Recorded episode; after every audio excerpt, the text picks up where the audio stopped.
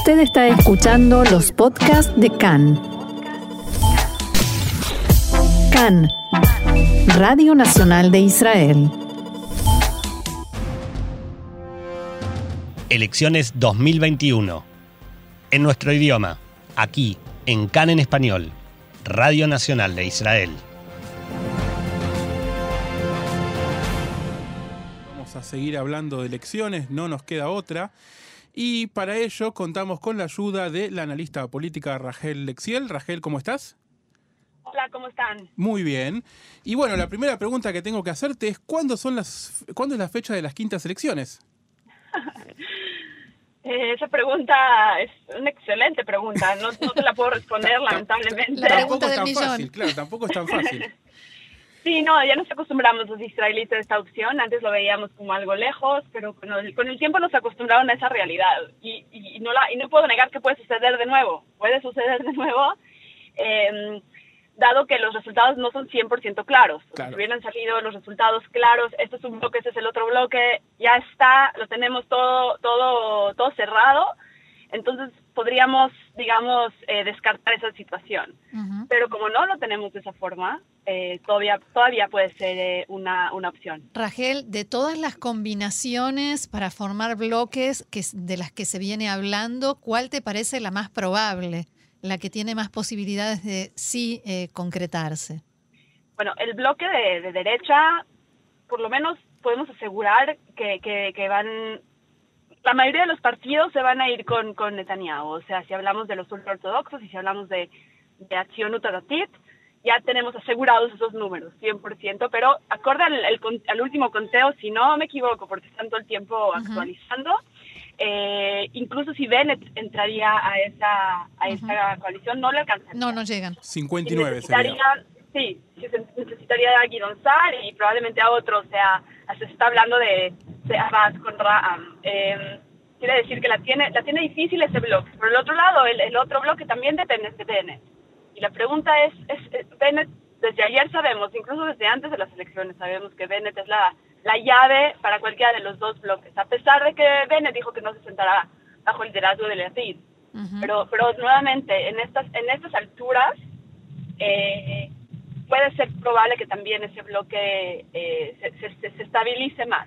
Yo creo que realmente me imagino que todos les dicen lo mismo, hay que esperar a, las- a los resultados finales, pero en estas elecciones específicamente, el conteo de los dobles eh, sobres es fundamental porque nunca había, nunca había habido tantos dobles sobres en la historia de las elecciones de Israel.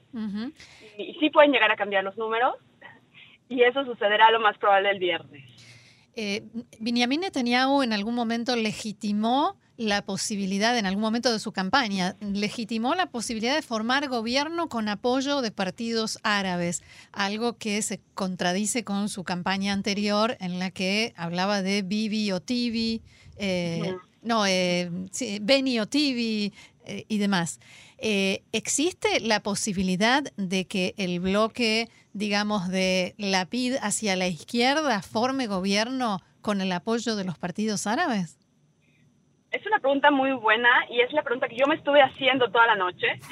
Pero cuando contaban el, eh, cuando me cuando contaban la coalición de o el bloque el posible bloque de la PID, tomaban por obvio que la que la lista árabe unida iba a entrar directamente a su lista.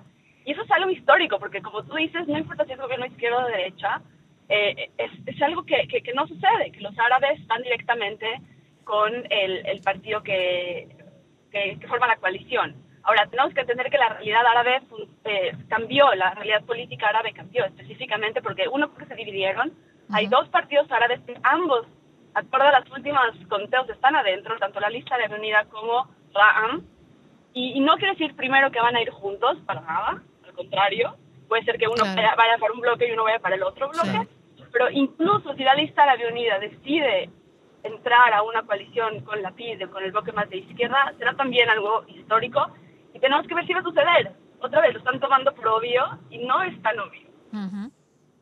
Sí. Tal vez porque los números hoy, si no contamos a Bennett, que como bien decías, Bennett no quiere sentarse con la PID, entonces si lo dejamos afuera de la ecuación y sumamos todo lo demás, da 61 escaños. Pero claro, Exacto. del dicho al hecho de sumar a los dos partidos árabes no es tan fácil como suena, nunca sucedió hasta ahora. Claro, además tienen dos narrativas diferentes. La lista de Leonidas va a ser un poco más difícil integrarlos a la lista, a pesar de que son, digamos, más eh, mainstream, como se llama en, Sí. el, en, el, en el campo árabe. Pero Ram y su, su líder Abbas están siendo muy claros, está dando entrevistas como loco el día de hoy, está diciendo lo mismo en cada entrevista, está diciendo, yo me voy con cualquier bloque siempre y cuando acepten mis, mis peticiones.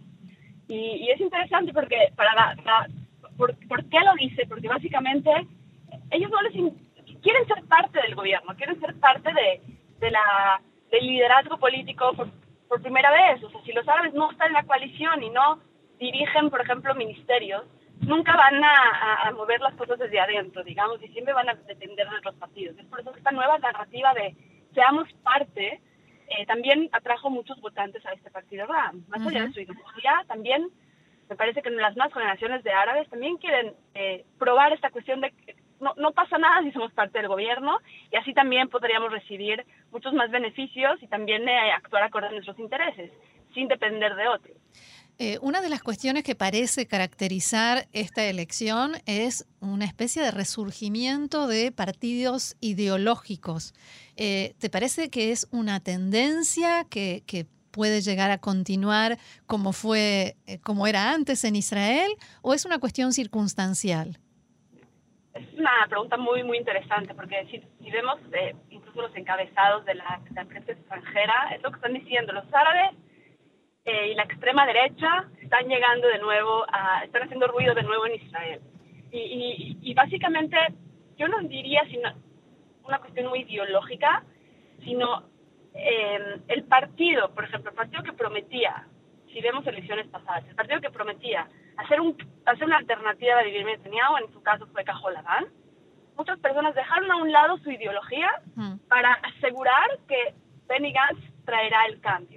Cuando ya no sucedió después de tres intentos, se dieron cuenta que, bueno, Le dieron mejor chance. voy a- sí, voy a regresar a mi campo político, porque Claro. lo, lo dejé a un lado y decidí votar de forma estratégica y no ideológica en las elecciones pasadas. Y podemos ver aquí algo interesante, porque, porque realmente vimos, vemos cómo influenció este voto ideológico esta vez en Meret, con Sionut Datit y también con, el, con los árabes. O sea, es, es interesante porque además pueden ser clave para la formación de gobiernos.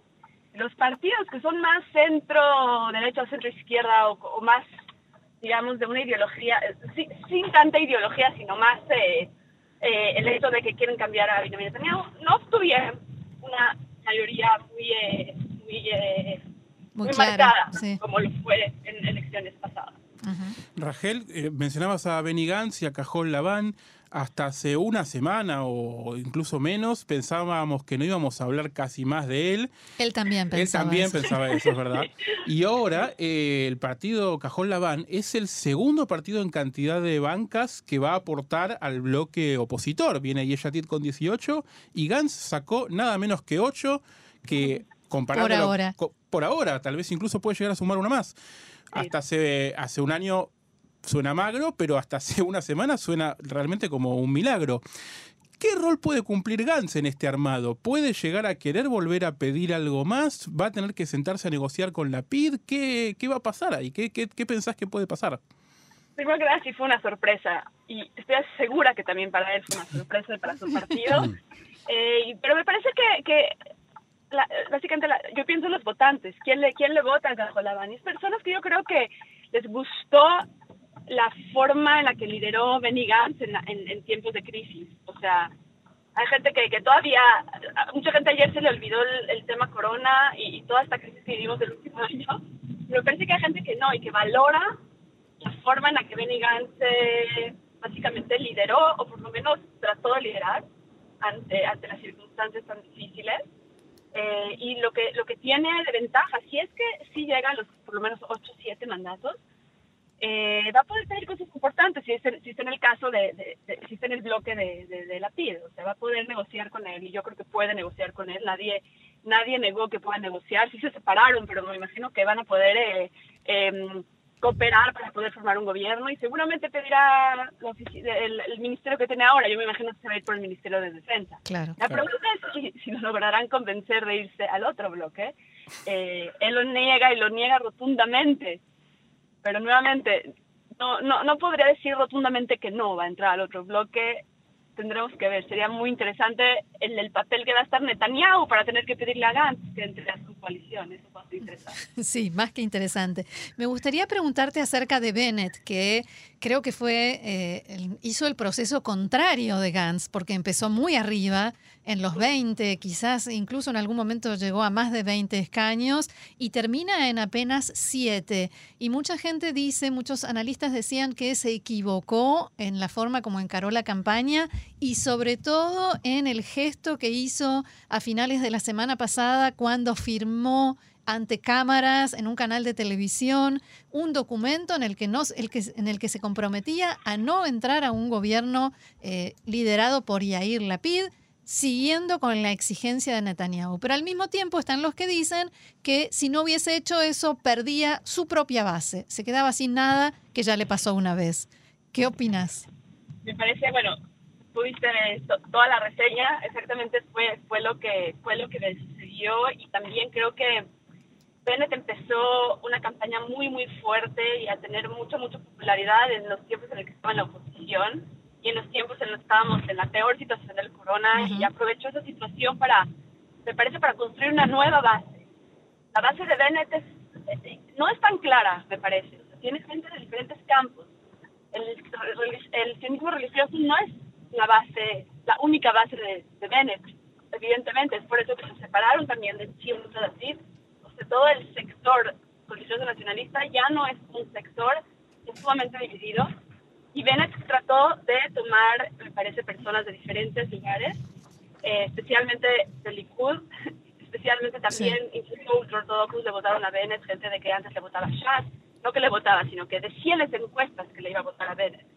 Sí, me parece que lo que sucedió la semana pasada, el hecho de decir, no voy a sentarme con la vida, pudo, a mí me parece que hubo gente que creyó que Bennett iba a ser la clave para formar un gobierno en cualquier bloque, ya sea uno ya sea el otro. Y mucha gente votó esas elecciones para que no, eh, que no nos volvamos a ir a elecciones. Donde ves un candidato fuerte que está en el centro, en el centro de las encuestas y que puede ser la clave, eh, y, que antes de que firmara ese documento, él podría haber entrado incluso con la FID, creo que le dio mucha esperanza a las personas.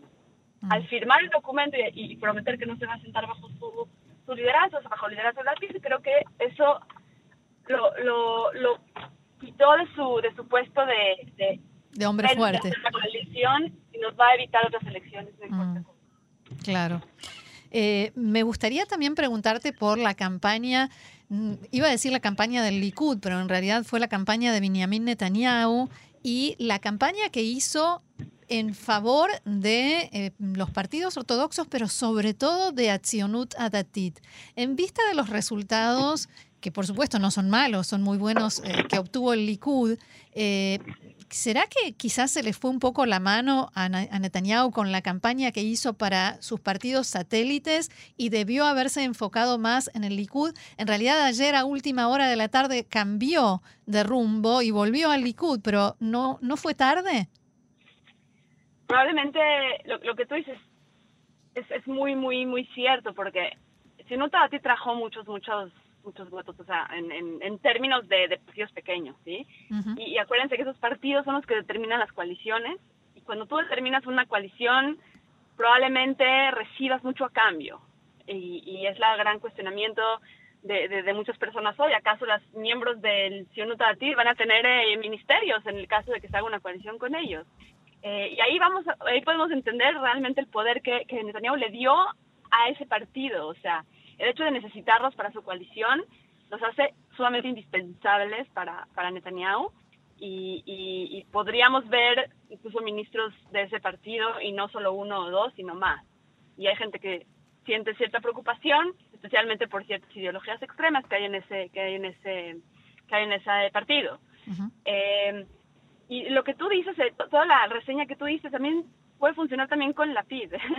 La PID hizo lo mismo con los partidos más pequeños, o sea, estuvo muy en silencio por mucho tiempo, eh, tratando de darle, digamos, eh, plataforma a los otros, a los otros partidos, digo, estoy hablando del otro bloque, especialmente la boda. Y vemos que también funcionó, también les dieron bastante, bastante... Y a Meretz. Eh, y a Meretz, exacto. Entonces, por un lado se debilitaron, pero por otro lado serán sus aliados naturales en el caso que hagan una coalición. Bien. Muy bien, Rachel Lexiel, experta analista política, te agradecemos muchísimo una vez más y por supuesto que en los próximos días volveremos a molestarte porque esto va a dar mucha más tela para cortar. Muchísimas gracias y felicidades por la transmisión de ayer, los estuve viendo. Muchas felicidades. Muchas gracias y será hasta la próxima. Shalom. Hasta luego, shalom.